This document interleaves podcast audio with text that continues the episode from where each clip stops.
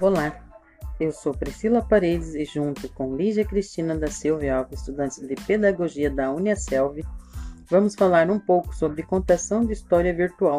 Isso mesmo. Sabemos que as histórias infantis encantam as crianças e até mesmo os adultos, com suas narrações que impressionam os ouvintes.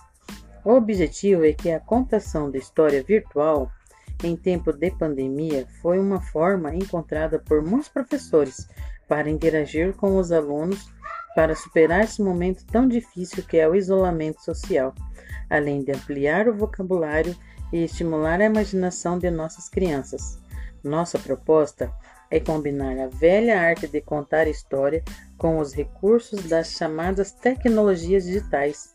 A contação de história é uma forma lúdica de transmissão de conhecimento e um estímulo à imaginação.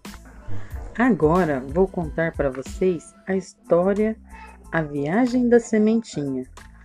Era uma vez uma sementinha que se encontrava abandonada em cima do muro. Estava muito calor. Ela sentia-se triste e infeliz por ter que suportar aqueles raios de sol tão quentes. Um menino comera o fruto onde ela se formava e a deixara abandonada sobre o muro. Como ela gostaria de estar num lugar mais fresquinho e agradável. Até quando terei que aguentar aqui? disse baixinho. A sementinha já com sua pele tostada cor de chocolate. Um passarinho passou e a viu, tão linda, brilhante como se fosse um raiozinho de sol, e resolveu levá-la. Com todo carinho, segurou-a no bico e voou, voou, voou a sementinha ia encantada com o que via. Tudo era mais belo do que sonhava.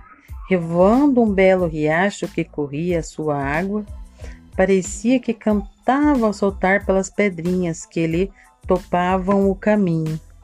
A sementinha estava maravilhada. Um pomar aparecia agora, carregadinho de frutos.